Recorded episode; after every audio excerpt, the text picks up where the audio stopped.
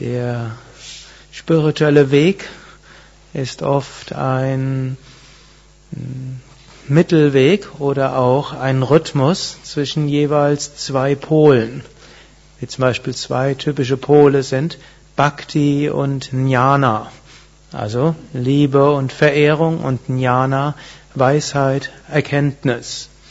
Ein zweites dieser, zweite dieser Polpaare ist zwischen Entsagung und Erfüllung seiner Pflichten. So ein Thema, was gerade in der Bhagavad Gita sehr viel behandelt wird. Nächstes Thema, was auch in der Bhagavad Gita immer wieder Thema ist, ist zwischen, wie können wir sagen, zwischen dem Herausfinden, was unsere Natur ist, unserem Herzen folgen, unserer Prakriti folgen, aber nicht Sklave zu sein von unseren Wünschen und Abneigungen, Raga und Dvesha. So wie Krishna dann an einigen Stellen in der Bhagavad Gita sagt, man, man soll seiner Natur folgen. Die Natur wird einen eh dazu bringen, das zu tun, was zu tun ist. Andererseits sagt er, man soll den Wünschen und Abneigungen nicht dort zum Opfer fallen. Ein nächstes dieser Pole äh, oder dieser Polpaare ist zwischen Enthusiasmus, Engagement, Leidenschaft auf der einen Seite und Gleichmut auf der anderen Seite. Auf der einen Seite ist es wichtig, dass wir Gleichmut entwickeln. Und äh, wir finden verschiedenste philosophische Begründungen für Gleichmut. Hm? Eben zum Beispiel die, es gibt ein kosmisches, allumfassendes Selbst. Und die ganze Welt, so wie wir sie wahrnehmen, ist nur eine Manifestation des gleichen Selbst. Und was auch immer in dieser Welt passiert, letztlich passiert nichts wirklich. Denn das Selbst bleibt stets im Selbst. Alles, was passiert, sind so wie die Wellen in einem Meer. Das Meer bleibt. Egal wie viel Wellen es sind oder nicht Wellen sind. Vom Standpunkt des Meeres ändert sich nicht viel. Das Selbst aller Wesen ist gleich. In mir, in jedem anderen. Es bleibt stets gleich, was auch immer wir tun.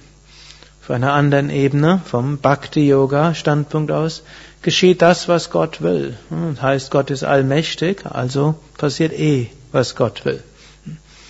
Und auf einem weiteren Aspekt ist eben der Aspekt der Meditation. Wir wollen in Samadhi kommen. Samadhi, der höchste Bewusstseinszustand der vollkommenen Einheit. In Samadhi steckt das Wort Sama drin. Und Sama heißt letztlich Gleichmut. Samadhi ist der Zustand, wo alles zum vollständigen Gleichmut gekommen ist, wo wir aber mit unserem Bewusstsein im höchsten Selbst sind. Andererseits ist es aber so, wenn wir spirituell wachsen wollen, dann müssen wir das mit großem Engagement tun. So wie es, so wie es heißt, Mumukshutva, der intensive Wunsch nach Befreiung, der ist absolut nötig.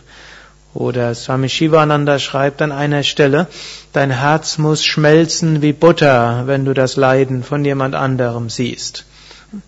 Oder Swami Vivekananda hat mal gesagt, er bräuchte nur zwölf Menschen, die voller Feuer und Flamme erfüllt wären, dann könnte er die, ganz, die ganze Welt spirituell, zu einem neuen spirituell Erwachen führen. Also dieses große Engagement. Swami Vivekananda hat irgendwann noch mal gesagt, ein engagierter Dieb ist der spirituellen Verwirklichung näher als ein ne, lauwarmer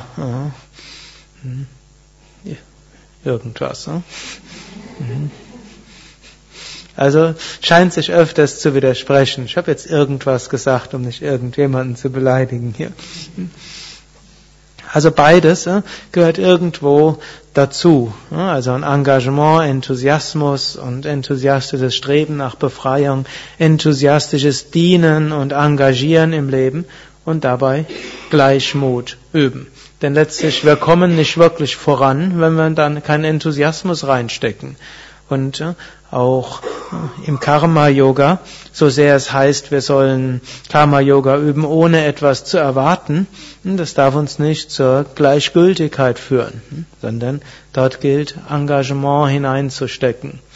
Und vermutlich die beste Einstellung, die wir haben können, um beides miteinander zu verbinden, ist die Einstellung eines Spieles. Lila, wie es auch im Bhakti-Yoga halt heißt. Es ist ein göttliches Spiel und wir sind Spieler dort. Oder Schauspieler auch.